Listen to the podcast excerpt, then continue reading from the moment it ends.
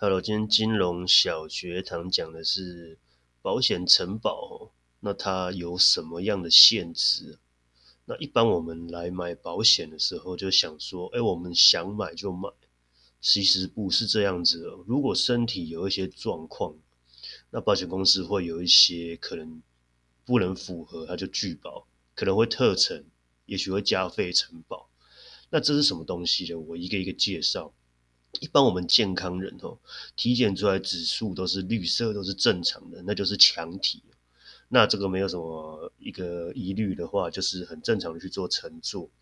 但是如果你今天是，哎，我有一些红痣，或者说我曾经有看过什么病，甚至去开刀去做手术做检查，它都会留作记录。这就是保险公司会以弱体来做承保。那弱体就是像我前面提到的这些东西，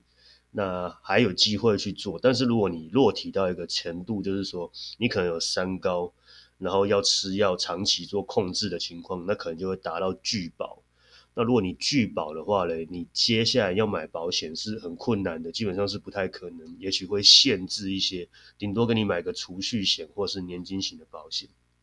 所以说，我们不要等到年纪大，或者说身体有状况，我们才来想这一块。那这是拒保的范畴。那再来就是特程，特程可能就是像我们常常去可能做大肠镜呢，做胃镜呢，也许会顺便去刚好有看到息肉，顺便去切除的情况啊。它就会变成说，我们有做过这个检查，有去做息肉的手术，那将来这一块部分，那当然就是保险公司你有做理赔，或者说你有告知的情况，它就会变成一个除外的动作。那它是不是整个胃呢，整个肠子都不赔呢？也不是，它只是会把有跟胃息肉相关的一个部分，它会去做一个除外。所以说，其他可能胃穿孔啦，还是一些胃其他的病变呢？跟息肉如果是可以证明说不相干，它是会赔。但是病人说，如果我是因为息肉的部分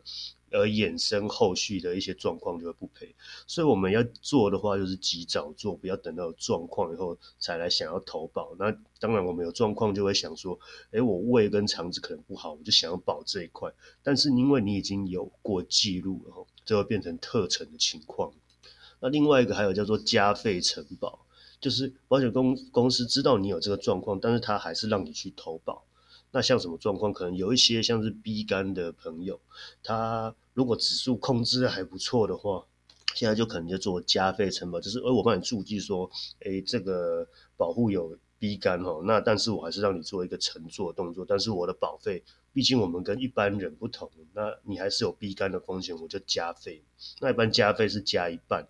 那可能客户会觉得说，哎，我一次原本花三万块，可能就要变成四万五嘛，加一半的费用，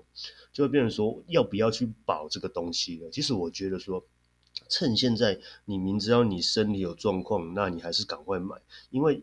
这一次体检通过，这次保险公司让你放宽去让你投保。有时候真的是几率，那几率性的东西，你不要去赌这个风险嘛。好不容易可以投保，就赶快买，虽然贵了一点。那特成的情况，也许那些东西会被除外，但是我还是建议哦，你还是身体这么多器官，你不是单单说我只有胃跟肠子，也许还有其他脚啊、意外啊，还是脑啊、心脏啊一些很其他的其他的风险，你如果有去乘坐的话，这些还是可以保的哦。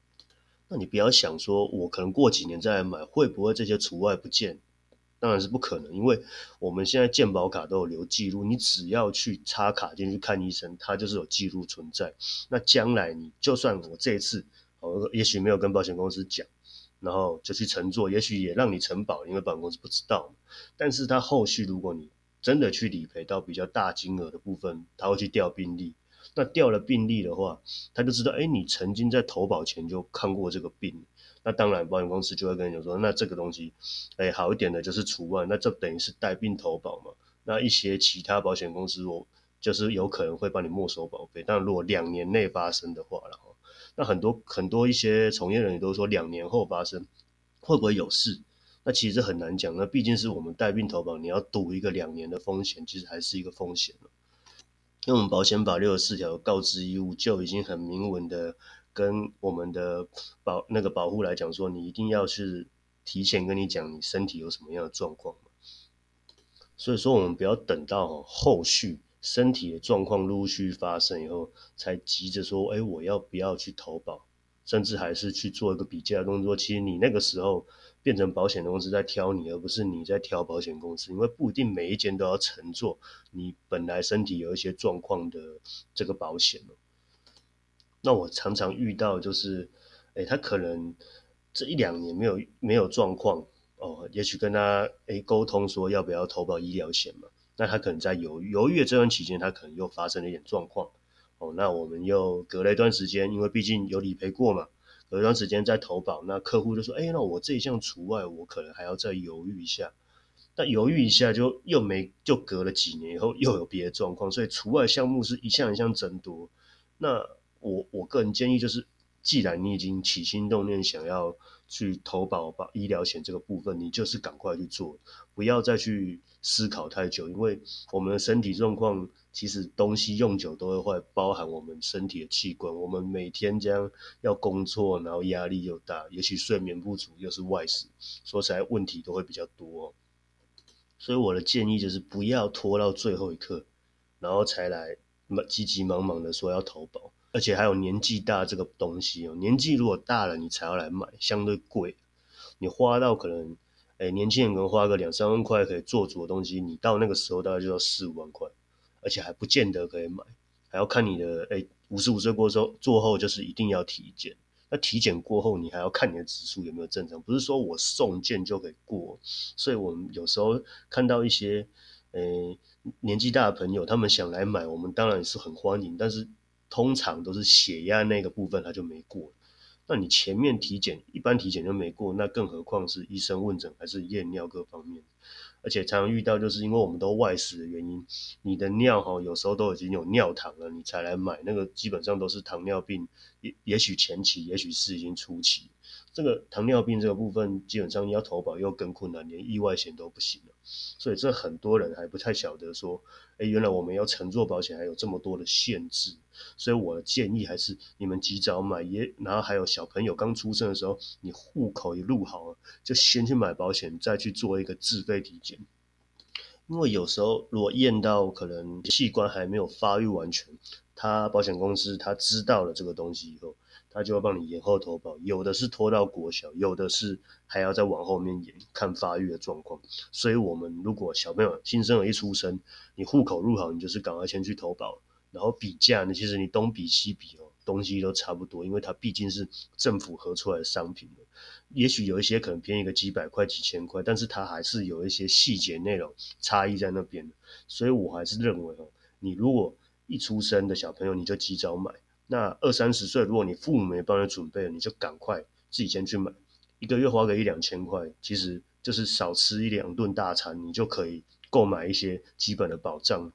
那你在外面遇到状况的时候，它势必就是会帮助嘛。那就像现在的健保也没有赔这么多了哦，你自己要多准备一点，不然到时候医生一定会建议说，哎，自费的东西哦，可能。就是永久都不用再更换，那你健保东西可以用，但是你几年后可能要再开一次刀把东西拿出来。那你必你听到这件事情以后，你铁定是用自费的。那自费，你好不容易存了十几二十万，或是一两百万，也许遇到一些重大疾病状况，你存的这些钱，你又拿去来负担你一些疾病的部分，那你存不等于白存吗？所以说，你医疗部分你应该要去做一个规划吧，不是说，哎，我就存钱就好，遇到状况我可能没那么衰，不会遇到。所以这是我们在从业那么多年来哦，看到最常遇到的状况，他钱很会存，但是医疗就是不做。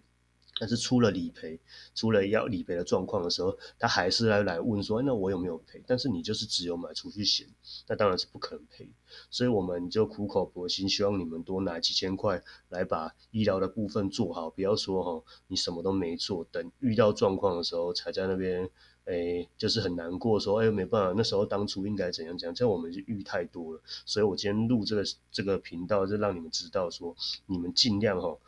花一点小钱，五百一千也没关系，至少实支实付这一块要做到。那今天呢，简易跟各位分享，那你有一些问题都可以留言哦。好，谢谢。